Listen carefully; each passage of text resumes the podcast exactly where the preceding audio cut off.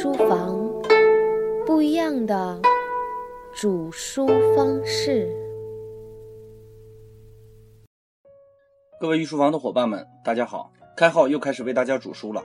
今天我们聊的内容和题目直接相关。听过我之前的节目的伙伴可能有印象，我们在讲《诗经》的时候说过这个问题。《诗经》的六艺中就有一个是赋，当时说的赋是一种表现手法。那么和我们今天的赋有什么区别呢？听完这节的内容，大概你就能有所了解。大家都知道，在《诗经》里已经有了赋的概念。随着时间的发展，赋这种表现手法衍生出一种独特的文体，也叫赋。到了汉代，赋这种文体达到了鼎盛，所以我们把这种文体通称为汉赋。其实，赋这个文体最早出现在战国时期，准确的说，在屈原之后。最初赋的写作者比较有名的有荀子、宋玉和景差。荀子有五赋。即李、知、云、简、真。荀子赋的特点很明显，从开始写就不说是什么，只做大篇幅的解释，最后才一语道破。荀子的赋可以说是一种隐语，描写的十分详细且面面俱到，使读者很容易想到，很容易猜得出，很符合赋的铺陈的意味。而宋玉和景差都是屈原的弟子，这就不得不说，屈原的文字已经具备了赋的规模，但不是严格意义上的赋。它还停留在词的层面，所以以它为主的总集叫做楚辞，而不叫楚赋。但是屈原的橘颂也可以叫做橘赋。照此推论，同时期的其他作品如《招魂》《卜居》《渔赋》等作品也可以叫做赋。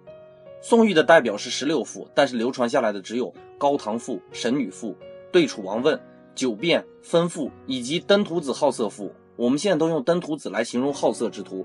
这种文字的用法，就是从宋玉的文学虚构形象登徒子的这个角色演变过来的。赋可以说是一种隐语，也可以说是一种寓言。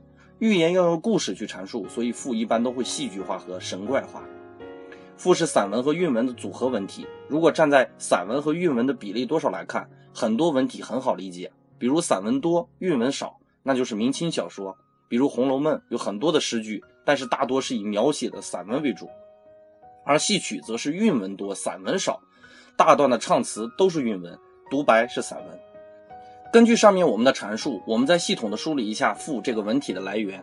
上节我们说过，庄子的文体已经具备了寓言的特点，所以赋的第一个演变来源是庄子的一些作品，比如《说戒》《渔父》《道哲》这一类的属于寓言体演变过来的。赋的第二个演变来源是《战国策》。纵横家善于讽刺，喜欢用铺陈的手法，也决定了赋这个文体的基础。赋的第三个演变来源是滑稽家的隐语演变过来的。赋的第四个演变来源是楚辞，第五个来源是诗经。刚刚节目刚讲过，就不再赘述。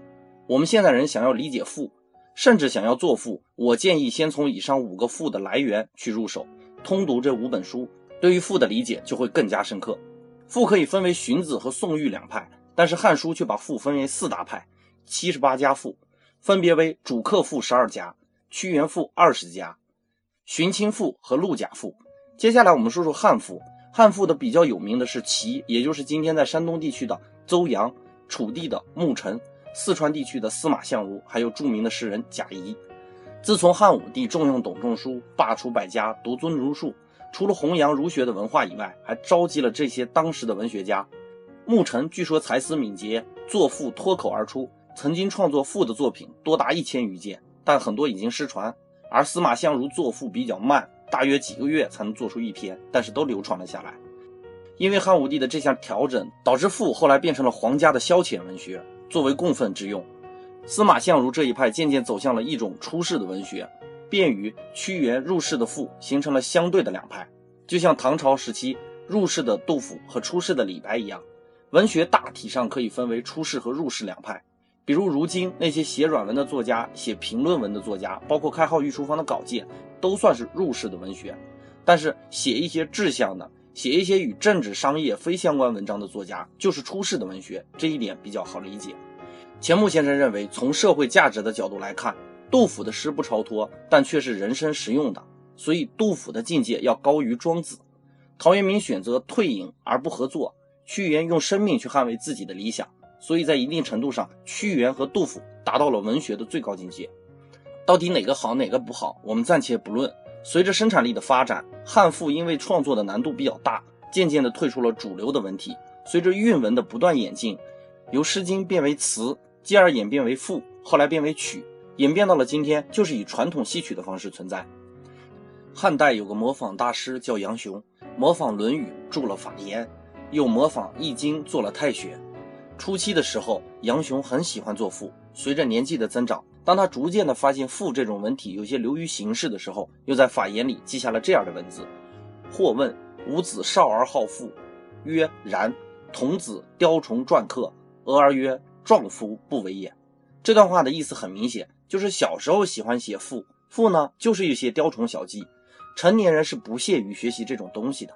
而后他又说：“诗人之赋丽以泽，词人之富丽以淫。”这句话的意思就是说，赋的华丽其实是为原则服务的，为了掩饰讽刺。但是你一味的追求美，就会丧失赋本来的意图，美上去了，使用价值就没有了。能看得出杨雄对于赋的爱恨交加的感觉。用我们现代人的观点来看，很多事情确实太过贴近功利，就会丧失本来的味道。就像宫廷里的赋一样，为了取悦于母项利益，这种表达一定会有失偏颇。我们每个人天天被软文充斥着朋友圈，我们已经习惯了过滤这些对于我们美感没有任何帮助的商业信息。可是，又有谁真的想过，这种商业信息和文学的艺术到底有什么冲突和矛盾呢？有没有人如两千年前的杨雄一样思考过文为什么而生呢？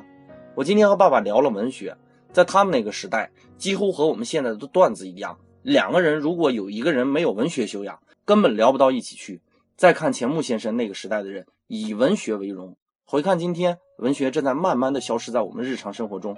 那些华丽的词藻，那些动人的文字组合，被快餐文学充斥的图书市场所替代。我们每天要面对房贷、车贷。要面对生存的压力，我们渐渐的忘却了文学这种我们本来可以很低成本就能学到的素养。这也许就是文学的命运，渐渐成为小范围人喜爱和热衷的东西。大多数人要去追逐利益，要去理解生存，而不是理解生命和艺术。我经常会听到有人跟我说：“开浩，你是文艺青年，我们看不进去文学。”这点让我有些寒心。如果你不懂，你可以学，不要把不能赚钱的文学看得一文不值，它是有价值的。只是你不了解罢了，伙伴们，我们下节再见。